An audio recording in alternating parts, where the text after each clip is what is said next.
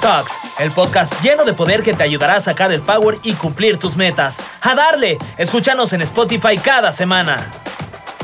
Bienvenidos a Power Talks, el podcast de Powerade que te dará información relevante de primera mano. Cada semana yo, Fergay, haré una conversación abordando temas para los deportistas. Cada episodio tendré un invitado especial y un experto en el tema para brindarles la información más completa. Tocaremos temas de actualidad, desempeño, lesiones y cómo hacer para sacar todo el poder. No te pierdas ninguna de nuestras Power Talks. Suscríbete para escuchar un episodio nuevo cada semana y recuerda, Powerade es el mejor aliado para tus rutinas, pues te da rápida hidratación y energía constante que te ayudan a rendir más. Descubre lo que puedes lograr cuando en ti hay Power. Acompáñenme.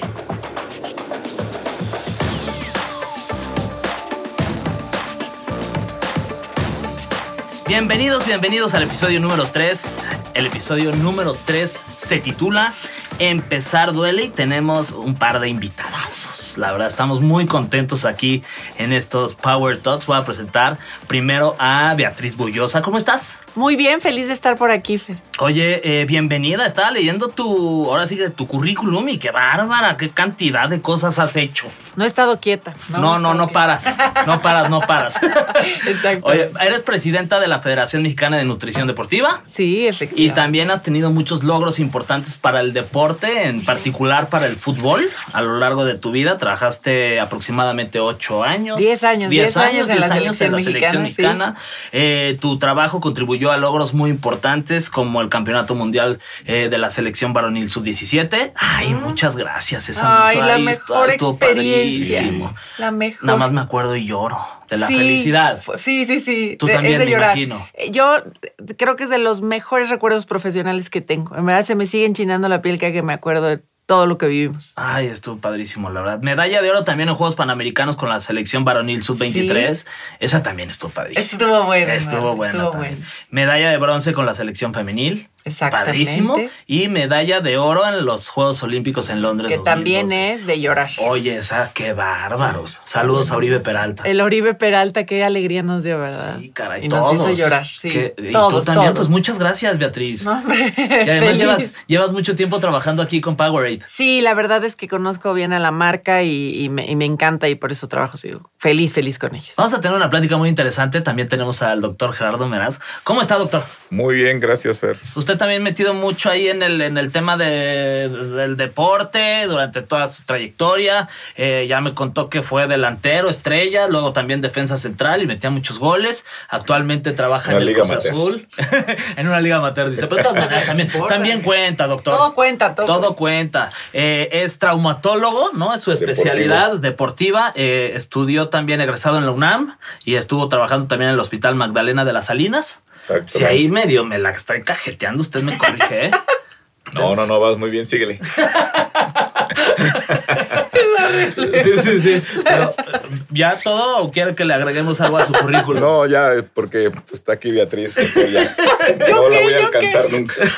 Pues mucho gusto.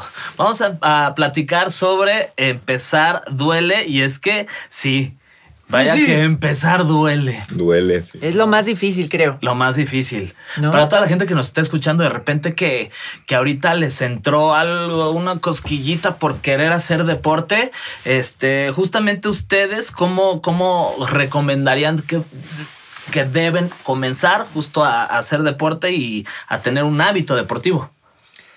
Híjoles, curiosamente mi recomendación es la típica recomendación, pero que nadie sigue. Y la primera es realizarse desde una evaluación básica.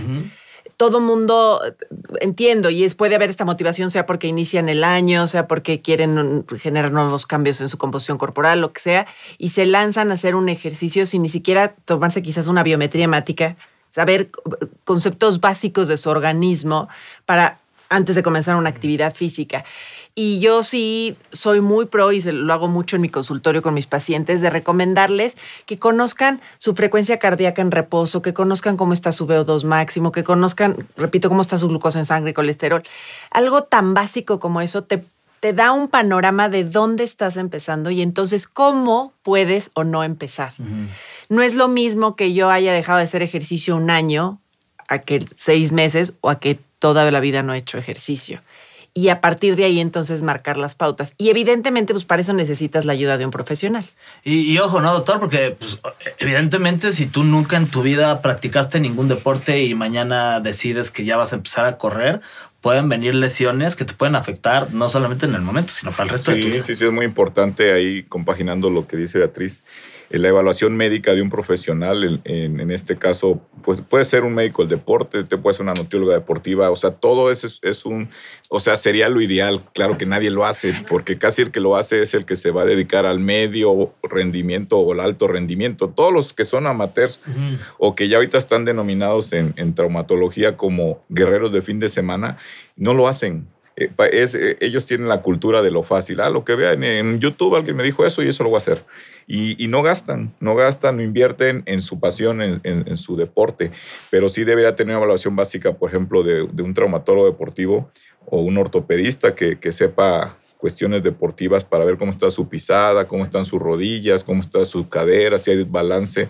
o imbalance, cómo está su columna. Hemos detectado columnas chuecas que gente que nunca se había dado cuenta que tiene la columna chueca, algo que se llama escoliosis, para que la gente nos entienda.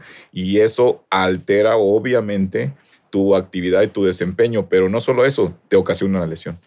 Y esas lesiones son las que eh, superarlas duele empezar a, rehabilitarse, duele empezar a hacer otra vez lo que uno, uno tanto le gusta. Y lo otro es que si nos vamos a algo más pro todavía, detectar si qué capacidades tiene el atleta, ¿no? Porque tenemos una antropometría que es específica para cada deporte, tenemos ciertas ¿Qué es antropometría? pues las mediciones de tu cuerpo si son específicas para tal o cual deporte. Ok. Por ejemplo, eh, un basquetbolista, ¿no? O que alguien que esté de baja estatura, pues no va a jugar ese tipo de deporte. O alguien que no tenga, que tenga, le te comentaba una vez, las fibras musculares, hay dos tipos, las blancas y las rojas. La gente que, hipertrofia mucho, que son muy musculosos, tiene fibras rojas y esos están casi siempre para deportes de velocidad. Y la gente que tiene fibras blancas son para deportes de fondo. Entonces, obviamente, un arranque no le vas a pedir a alguien que no tiene esas fibras, como, o como gente que vemos en el gimnasio, que todo, van dos, tres años y son puntuales, van y nada de músculo. Digo, bueno, ¿y este qué? No, no toma proteína, creatina, no hago un nutriólogo. No, es que ya es su genética. Y eso, teniendo todo en cuenta eso, tú ya sabes cómo estás, de ahí se hace una evaluación y se empieza gradualmente. Y además, eh, el tema de la nutrición también tiene que ir muy de la mano, ¿no? Justamente, si es. Yo, yo, yo pregunto, no, sin, sin tampoco con mucho tú vas a empezar a hacer deporte, lo que No, no, yo soy, a ver, vean nada más físicamente cómo, cómo me ve. Este cuate, basquetbolista. Ya estás hecho, tú ya estás hecho. O sea, estamos aquí hablando de los principiantes, no, no nos equivoquemos. Tú ya estás hecho y ese es otro tema para otro momento, pero los que apenas empiezan, que, quizás te, quieren seguir, que quizás quieren llegar a ser como tú, la parte de la nutrición obviamente es importante. Yo siempre platico mucho que no, esta gente que dice, vente compadre, vamos a inscribirnos a la carrera 10, que ya ahí va el compadre y sale odiando, diciendo, maldita es esta gente que hace ejercicio, están locos, son enfermos mentales. Y lo que sucede es que no tuvieron justamente un acompañamiento de alguien que les explicara qué tenis tienen que usar. Es que parece absurdo, pero es que hasta los calcetines, los tenis, que si te tienes que poner vaselina o no te tienes que poner vaselina, porque si no, obviamente vas a terminar odiando el deporte porque acabas este, raspado o acabas con calambres, dolores de cabeza, dolor de cabeza caballo, este, hipoglucemia. Entonces, sí, la parte de la nutrición también es fundamental. Y algo tan básico como hidratarse, se ha demostrado que muchas personas llegan al gimnasio a entrenar deshidratados. O sea, ni siquiera se percatan de que ya vienen con un déficit de, de líquidos en el cuerpo. Eso puede hacer que su experiencia en el deporte sea espantosa, porque pues obviamente nadie quiere hacer ejercicio ni deshidratado ni con bajos niveles de azúcar y todo eso va a afectar en la experiencia y por lo tanto va a afectar en el apego al ejercicio. Wow. Eh, hace rato, doctor, usted le tenía una pregunta fuera del podcast a, la nutrióloga Beatriz sobre un caso en particular, el de Messi. Sí, de hecho, eso que acaba de mencionar, lo de la hidratación, eh, es en, referencia a eso, porque cuando llega alguien ya deshidratado a empezar su actividad, inmediatamente ya empieza con un, con un mm, como si pusiéramos una tabla en menos uno, menos dos, porque hay muchas teorías y, no, y acá ya nos podrá explicar mejor de que te puedes hidratar, llegar hidratado, o sea, con una hidratación adecuada y correcta y verdadera. Entonces, eh, en los casos de cuando no se presenta esto, lo, más que vemos de lesiones son lesiones musculares, que es lo principal. Y hablando de lesiones musculares, me acordaba mucho de Messi, que se lesionaba mucho, tenía muchas este, lesiones del bíceps femoral, que es el, el músculo que más se lesiona en futbolistas, que está en la parte posterior del muslo. Y le pusieron una dieta muy interesante que a continuación nos dirá Beatriz Bullosa cuál era, para que no se desgarrara. Es que la nutrición influye muchísimo en un factor muy importante para todo ser humano y bueno, para los atletas eh, es fundamental, que es el tema de la inflamación. Hay dietas que fomentan desgraciadamente la inflamación en el organismo, esta inflamación que ni siquiera te puedes percatar, ¿no? Pero que en verdad traes a todos los órganos comprometidos. Y hay otro tipo de alimentación que sería como una alimentación antiinflamatoria que ayuda mucho en, en atletas, ayuda en todo mundo, ¿no? Pero en los atletas finalmente hay un factor de inflamación propio del ejercicio y más cuando estamos hablando de altas intensidades, sobre todo con este tipo de atletas como Messi que sabemos que lo dejan todo en la cancha y que pueden estar compitiendo tan seguido que no hay tiempo suficiente para que se recupere el cuerpo. La, alimentación que le dieron, que fue un médico italiano, estuvo muy fundamentada en darle alimentos antiinflamatorios y en evidentemente eliminar aquellos alimentos que han de alguna manera demostrado que inflaman el organismo. Entonces, eh, no es que sea una dieta única y particular, es una dieta que todos incluso deberíamos de seguir, que es buscar alimentos ricos en antioxidantes, que por naturaleza son antiinflamatorios. Y sabemos, por ejemplo, la cúrcuma es un antiinflamatorio natural buenísimo. Ese tipo de cosas a todos nos van a favorecer, pero más si alguien tiene un desgaste físico como lo tiene Messi. Y hablando de, y hablando de fútbol, pongamos otro ejemplo que, que además pues tú estuviste muy cerca, como lo platicamos al inicio de, de, este, de este podcast sobre la eh, sub-17. Este, ¿Qué diferencia encontraste tú? Porque eran futbolistas sub-17, es decir, eran menores de 17 años, que al final pues México se llevó, se llevó ese campeonato. ¿Qué crees que tú eh, encontraste que pudo haber sido la diferencia para que México, me refiero en la parte nutricional, en la parte de alimentación de estos futbolistas, que además pues todos eran sub-17, entonces en eso todos estaban parejos, pero ¿qué consideras tú que encontraste diferente a lo que tú hiciste con tu trabajo en específico con esta selección, a diferencia de las demás selecciones y de los más chavitos que participaban en esa Copa del Mundo? Fíjate que fue una experiencia eh, maravillosa porque justamente a mí me permitieron trabajar con ellos desde que pues, estaban chiquitos, ¿no? Las, digamos que tenían 15 años. Entonces me llevé todo un proceso de casi dos años de estar trabajando con ellos de cerca y generar mucha orientación alimentaria en términos de que los jugadores entendieran lo importante de la recuperación, de por qué tomar eh, carbohidratos, que ya sabemos que no solamente es la pasta, los carbohidratos los encontramos en diversos alimentos que les ayudaban a mantener reservas de energía en hígado y en músculo. Entonces, como fue todo un proceso en donde eh, creo que yo crecí, ellos crecieron, todos nos fuimos acompañando, pues llegaron como muy bien preparados los jugadores. Y me acuerdo perfectamente bien que cuando estábamos con otros equipos, eh, específicamente me tocó compartir hotel con, con la gente de Holanda, me acuerdo perfecto que se reía el, el, de Holanda porque veía que teníamos salsas, ¿no? Salsas picosas en la mesa y me decía, ¿pero por qué les haces eso? Y yo, para que coman, porque aquí tenemos que tener salsas porque los mexicanos nos encantan. Ay, es que pero, picante, pero, pero no, pero eso es malísimo. Y yo, no, si yo no se los doy, no van a comer. Es que aquí, desde el desayuno, le estamos echando picante. Y le dije, pero es exactamente como la Nutella que tú tienes en la mesa. Y decía, no, pero es que nosotros todos los días comemos Nutella. Pues nosotros todos los días comemos salsa, ¿cómo ves? Pero, no, o sea, parte de la nutrición no se queda en ver que cumplan con lo que dice el libro de comer carbohidratos. También hay que ver cómo se los decoras, se los adornas y encuentras la manera de que se vuelva atractivo. Estamos hablando de niños, son menores de edad que llevan mucho estrés, que van bajo un nivel competitivo y tienes que estarlos acompañando en el proceso. Sí, justo, porque además en esa edad, doctor, pues los, los niños somos unos dragones, o sea, sí, no podemos parar de, comer y, es bien complicado pues tener una disciplina tan fuerte y un compromiso con tanto estrés como mencionas para un campeonato tan difícil donde todos los ojos de todo un país te están viendo y es una presión gigantesca a esa edad. De hecho, fíjate que está comprobado que los, las bebidas que tienen sabor, eh, el deportista se hidrata más que las que no tienen sabor. Y eso es, eh, fue un avance muy importante. Entonces, el hacer atractivos eh, los alimentos, las bebidas para los deportistas es algo básico. 100%. Entonces, para evitar lesiones, si alguien que nos está escuchando quiere comenzar a hacer deporte, que dice, no, yo, yo el próximo lunes voy a empezar a correr. Para evitar lesiones, al empezar eh, a ejercitarse, ¿qué consideran ustedes que tienen que cumplir? Yo creo que el doctor ya les podrá decir más en términos de evitar lesiones, la, la, parte física, que eso es muy importante. Yo les diría que en términos de nutrición, tengan clarísimo, hay hay diferentes estrategias en la nutrición y van a haber momentos en que tienes que hacer lo que llamamos carga de carbohidratos y que tienes que tener suficientes azúcares para poder llegar a los niveles de, duración, intensidad del ejercicio. Hay momentos en los que puedes entrenar en ayunas y no pasa nada. Hay momentos en los que puedes utilizar cafeína. En fin, las estrategias pueden ser muy variadas, pero todas ellas van a depender de cuál es el objetivo que estás persiguiendo.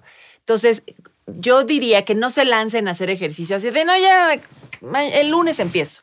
Sin antes, repito, una prueba evaluación y definir cuáles son los objetivos que quieren alcanzar para que entonces con un nutriólogo del deporte puedan establecer estrategias muy específicas de lo hace porque quiere perder de peso, lo hace porque quiere una vez que termine este encierro salir a competir un maratón, ¿por qué? ¿Cuál es el objetivo que están persiguiendo?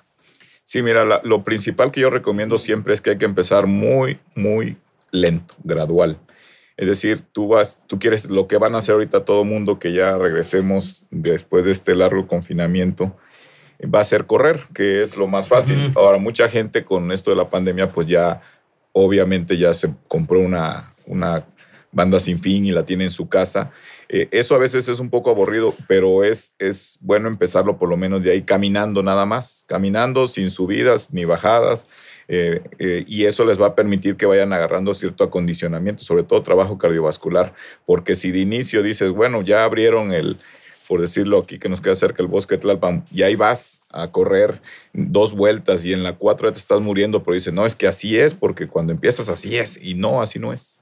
Tienes que, a lo mejor los primeros días te avientas la mitad caminando o, algunos tramos caminando, otros trotando, otros corriendo, lo que te dé tu cuerpo, no le exijas más. Ahora sí, lo ideal es que pudieras tener un buen equipamiento, unos tenis adecuados, porque no todas las marcas son buenas para correr, inclusive las que dicen que son mejores, algunas no, no, no se adaptan a ti.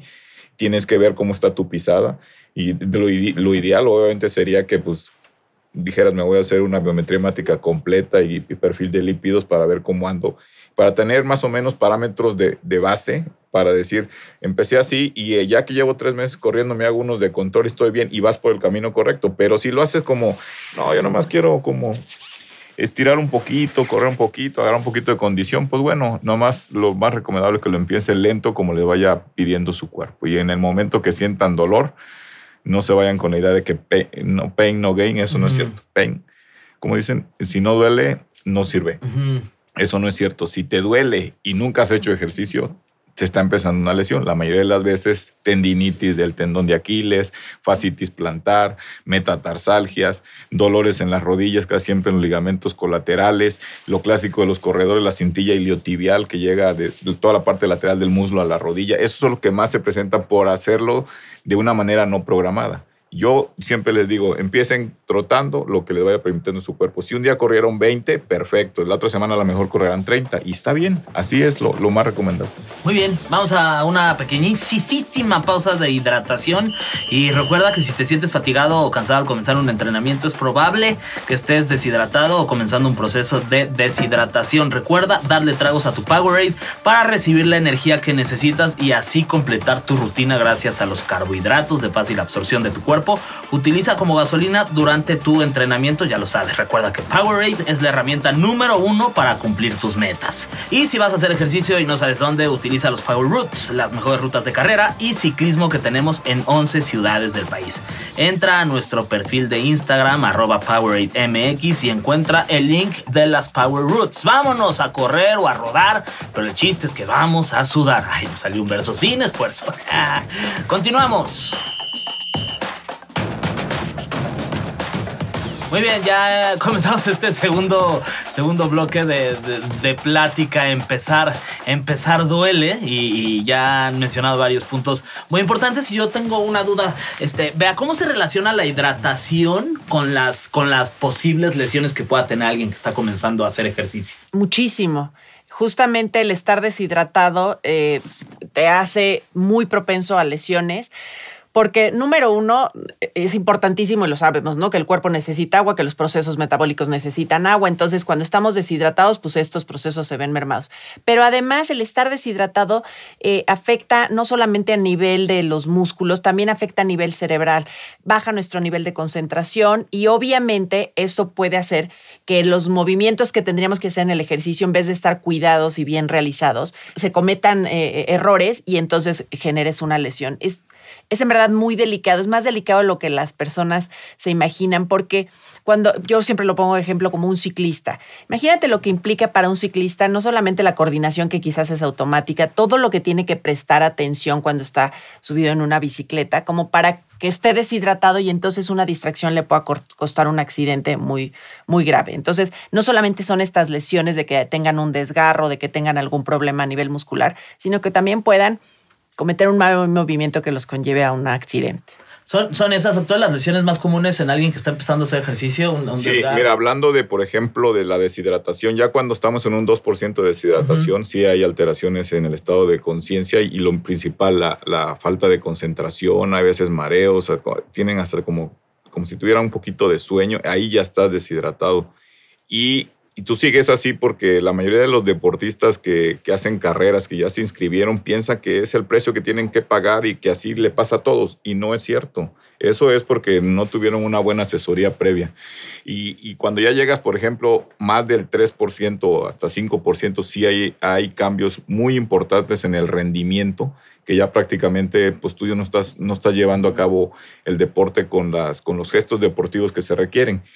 Por decir, va alguien corriendo, y empieza a sentirse mal como, como mareado. Y es por eso que mucha gente a veces dice que hay que tomarse un, shot de glucosa o media hora antes, cosas así. Pero yo digo que en, menos de una hora a veces no es necesario, nomás con estar bien hidratado es, es importante. Pero de esa falta de concentración en tu gesto deportivo, se te tuerce el tobillo y viene probablemente lo más común, una esguince o probablemente una fractura. Y eso ya te ocasionó algo porque no estabas bien hidratado. Pero no solamente eso, la hidratación, como es parte de todo el metabolismo muscular y en general de todos los órganos, entre mejor hidratados, pues obviamente los músculos trabajan mejor. Y lo que evitamos principalmente es que haya las clásicas contracturas, distensiones y hasta desgarros musculares que los hemos visto en los Juegos Olímpicos de tiro por viaje y eso que son alto rendimiento. En el amateur pasa muchísimo. Entonces las principales lesiones o son por el accidente causado de la deshidratación o son porque no te, te hidrataste con los hidratos, eh, aparte hidratos de carbono que te, que te mantengan el músculo en óptimas condiciones. Yo digo, es como cuando tú tienes tu celular en 60%, ¿no? Y tienes que hacer un zoom ¿Qué es lo que haces? Pues lo conectas para que nunca se te descargue y sigas haciendo tu actividad. Y eso es lo que tenemos que ver. Wow. ¿Qué, porcentaje consideran que es de importancia la hidratación en una persona de, un deporte profesional? En este caso, pongamos a un futbolista que tiene que influir en su, en su rendimiento en general eh, para, pues, para lo que hace. Es que yo creo que es difícil ponerlo en porcentaje porque igual también dicen qué tanto influye la dieta o qué tanto influye hacer ejercicio para perder peso. Más que ponerlo en porcentaje, al final del día tú quieres el 100%. O sea, nada, de nada te va a servir y nada le va a servir a un director técnico tener a un jugador que está a su 80%. Es muy bueno el 80%. No, no, yo no lo quiero al 80%, yo lo quiero al 100%. Yo tampoco quiero salir a hacer ejercicio a mi 90%, quiero salir a hacer ejercicio a mi 100%. Entonces, para que eh, logres ese 100%, absolutamente todo cuenta. Entonces, obviamente estar bien hidratados va ser fundamental, pero también haber dormido mis ocho horas, también haber tomado mis suficientes eh, calorías y mm. suficientes carbohidratos, también tener procesos de recuperación. Absolutamente todo cuenta. Y yo siempre utilizo esta frase y se ríen mucho mis asistentes, pero yo digo que el diablo está en los detalles. Entonces, algo que a veces damos por sentado y todos quizás piensen estamos bien hidratados, ¿no? Y la realidad es que yo sí más bien le recomendaría a todas las personas que monitoreen muy bien el color de su orina, que en verdad volten a ver, porque entre más oscura es la orina significa que hay un, mayor porcentaje de deshidratación, es decir, que necesitamos tomar más líquidos, que estén en verdad como muy puntuales, porque el agua es muy buena, pero no es suficiente para el proceso de hidratación porque tiene que venir acompañada de electrolitos.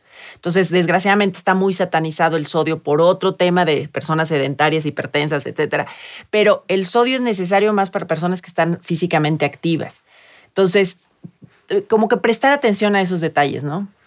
Después, por ejemplo, doctor, después de una lesión de alguien amateur, no, no profesional, eh, ¿cuánto tiempo se debe de esperar para volver a hacer ejercicio?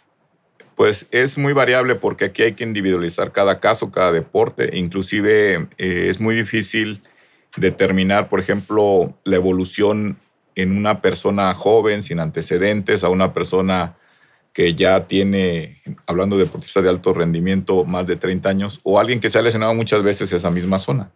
Eh, en el caso de, por ejemplo, de los pupilos aquí que tuvo Beatriz, Giovanni, Giovanni hasta la fecha sigue lesionando mucho los músculos. Entonces, es algo que ya tiene antecedentes y tú, por ejemplo, si llegara eh, a, uno, a otro equipo, eh, esos antecedentes como médico, como servicio médico, los tenemos en cuenta. Y en ellos es diferente la forma en cómo salen pero por, vamos a suponernos eh, lo más común, la lesión más común, eh, una un desgarro grado 1. un desgarro, desgarro grado 1 tienes que primero acudir con un traumatólogo deportivo que te haga una resonancia magnética para ver el grado de lesión muscular, porque a veces uno piensa que es grado 1, pero puede ser grado 2, si hay un hematoma o un coágulo ahí en la lesión o no, porque eso también a veces retrasa un poco la cicatrización y empezar inmediatamente las terapias con un fisioterapeuta deportivo, principalmente porque la mayoría de los fisioterapeutas de otro tipo de, patologías no tienen esa acuciosidad en el, en el deportista. El deportista de por sí siempre tiene una ansiedad por volver rápidamente. Y ahí es donde se cometen la mayor cantidad de errores, porque apresuran el regreso y no estabas listo y entonces vienen las recaídas que te llevan a sacarte otra vez tres o cuatro semanas más de lo que tenías programado. El famosísimo, este, infiltrame, ¿no? Eso es, como muy conocido. Rápido, rápido. Ya, infiltrame, este, una inyección, doctor. Sí, pero fíjate que ese punto es importante porque hoy en día las infiltraciones, eh, para, bueno, los de, alto rendimiento, vamos a hablar, eh, intramusculares, intralesionales están consideradas como doping. Entonces hay que tener mucho cuidado con eso. Ahora los amateurs, bueno, si lo quieren y si quieren arriesgar las infiltraciones, yo no las recomiendo porque a ti te infiltren, no te duele, pero te sigues lesionando porque no sientes dolor, que es lo que se hacía hace muchísimos años. Yo me acuerdo en el fútbol se lesionaban, veíamos los desgarros y salían al medio tiempo con una venda, infiltrados como guerreros y se iban a lesiones muchísimo mayores. O sea, antes no tenían ningún cuidado de, de nada. Pero, por ejemplo, en el caso de las lesiones musculares, yo te diría que aquí hay que trabajar muchas cosas. Uno, el que durante el tiempo que esté lesionado, que no suba de peso.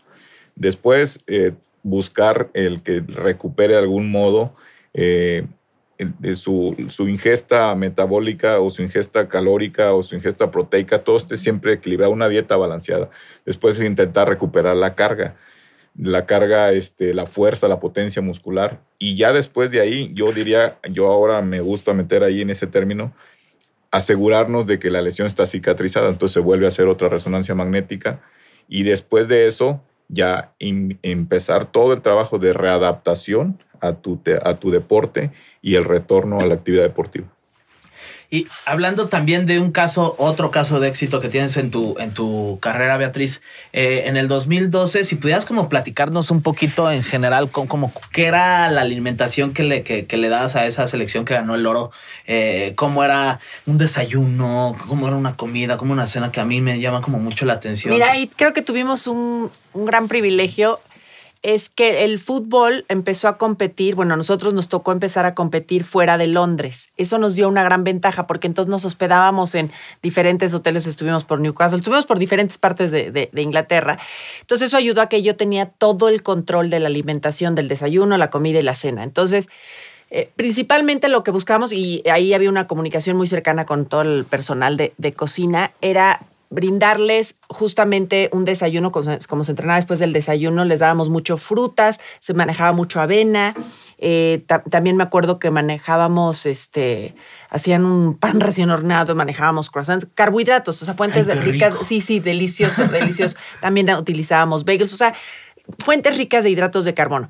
Y después se hacía el entrenamiento, les dábamos unas proteínas con carbohidratos para recuperarse y la comida buscábamos muchos, ahí sí darle mucha variedad a, las verduras lo más que se pudiera.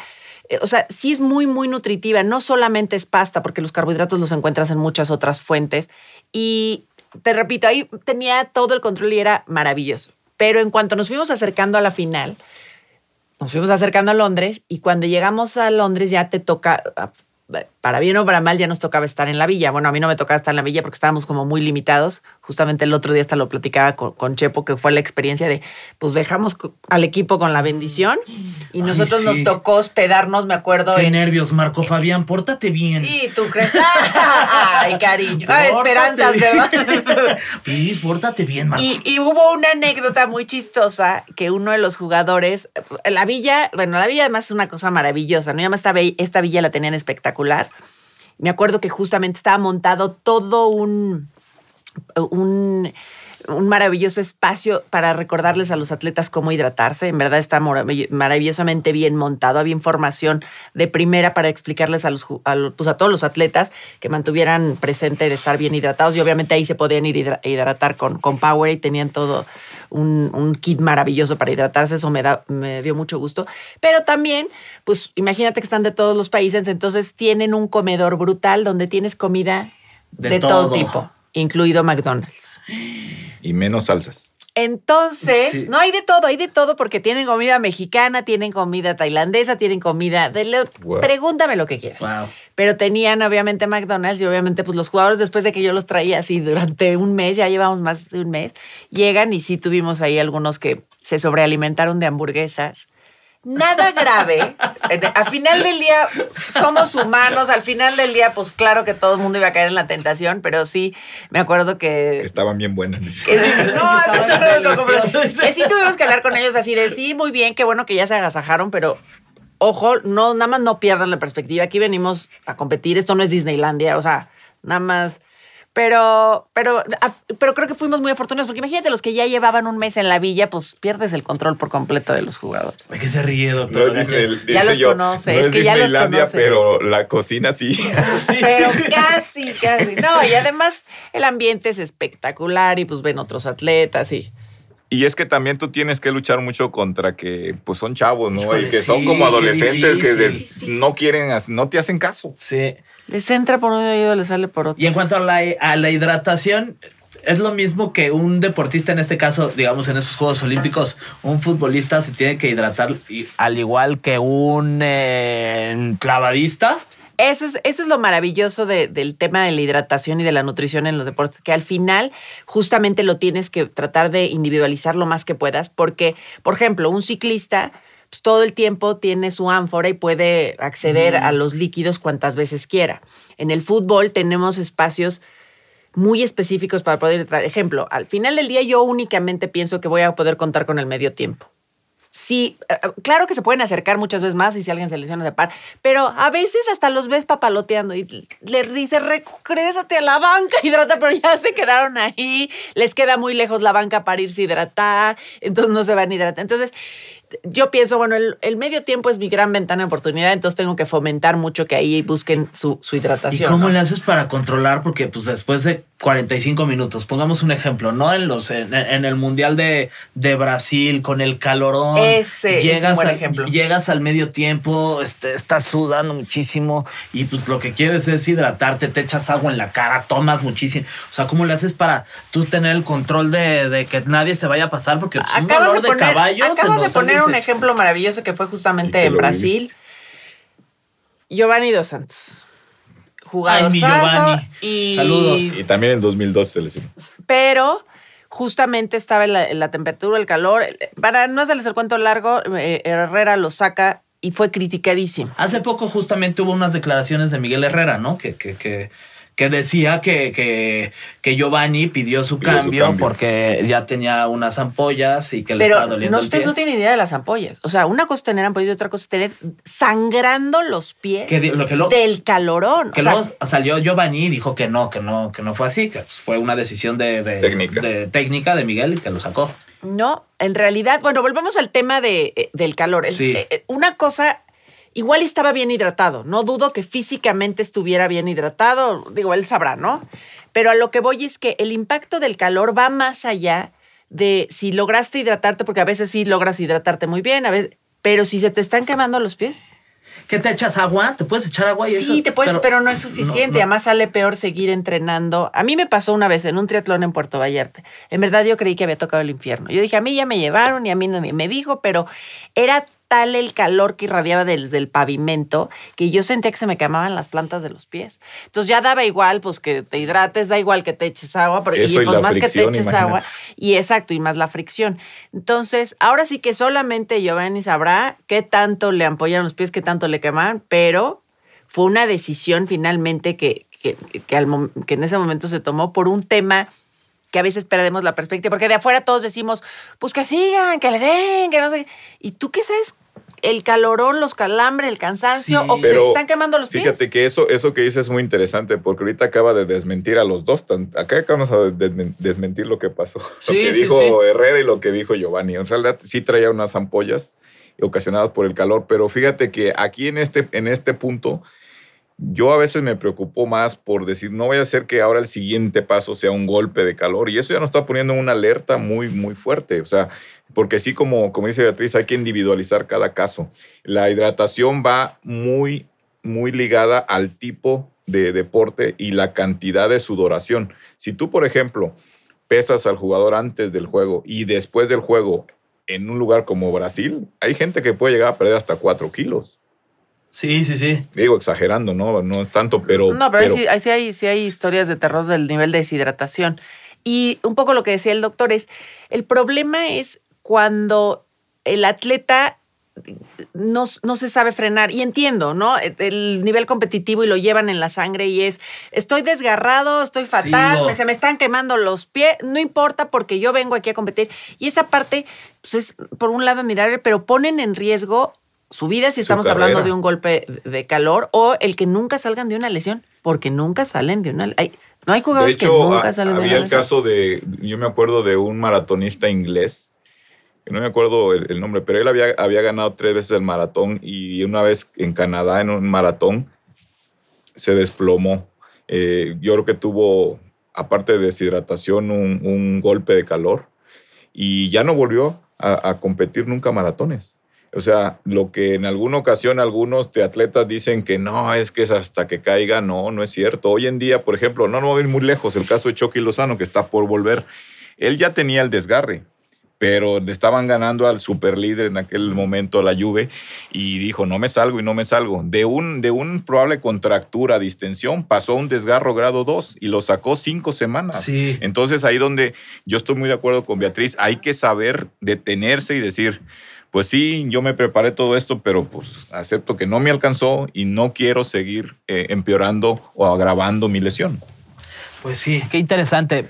Ya creo que ya se nos está acabando el tiempo, ¿verdad? Lamentablemente. Eh, ¿Con alguna conclusión o algún consejo que le quieran dejar a la gente que nos está escuchando y que justo pues quieren comenzar a hacer, a hacer deporte? Algo que quieras decirles, Beatriz, que consideres que sea muy importante para, es lo que siempre digo, es la frase que vaya donde vaya, yo digo esta frase, que yo le quiero que la gente recuerde que hacer ejercicio no es una obligación, es un privilegio. Y es un privilegio que no debemos de desperdiciar. Por lo tanto, hay que, somos muy afortunados de podernos mover, quienes nos podemos mover, y entonces hagámoslo bien. Por favor, no salgan así, sin, el conocimiento, sin la información, sin las herramientas, porque cuando ya no te puedes mover por una lesión o por alguna otra circunstancia, es cuando empiezas a apreciar el privilegio que es poderse mover. Muy bien. ¿Usted, doctor? Pues mira, yo, yo casi siempre lo he dicho que si a mí mi pasión es el deporte, el correr, el, el triatlón, el fútbol, cuiden su pasión. Y cuidar su pasión significa tener todas las precauciones necesarias y, si podemos tener asesoría de profesionales en la medida de lo posible, aunque sea tutoriales en YouTube, háganlo. Cuiden su pasión siempre. Y antes de despedirnos, eh, sus redes sociales también para que la gente si tiene alguna duda o si les quiere preguntar algo, pues los busquen ahí. Me pueden buscar en Instagram como Bea Boullosa Yo siempre estoy atenta, respondo y ahí, ahí me pueden encontrar. Ah, pero les cobras, ¿eh? No, no, no, soy muy atenta, no cobro. No muy bien, muy bien, doctor. Pues mis redes sociales son arroba dogmeras ESPN. Muy bien. Ahí estuvo, las vías son bajo yo soy Fergay y muchísimas gracias por haber escuchado el episodio número 3 de estos Power Talks. Estuvo muy, muy interesante. Varias cosas se van a volver virales, ¿eh? Vaya, van a ver ustedes. Escucha uno nuevo cada semana y pues nos vemos muy pronto. Esto apenas está arrancando. Agárrense. Gracias por escuchar el tercer episodio de Power Talks. Hay uno nuevo cada semana, no te lo pierdas. Esto fue todo por hoy en Power Talks. Suscríbete al podcast en Spotify y no te pierdas nuestros episodios semanales. Hasta que nos volvamos a escuchar, siente el poder.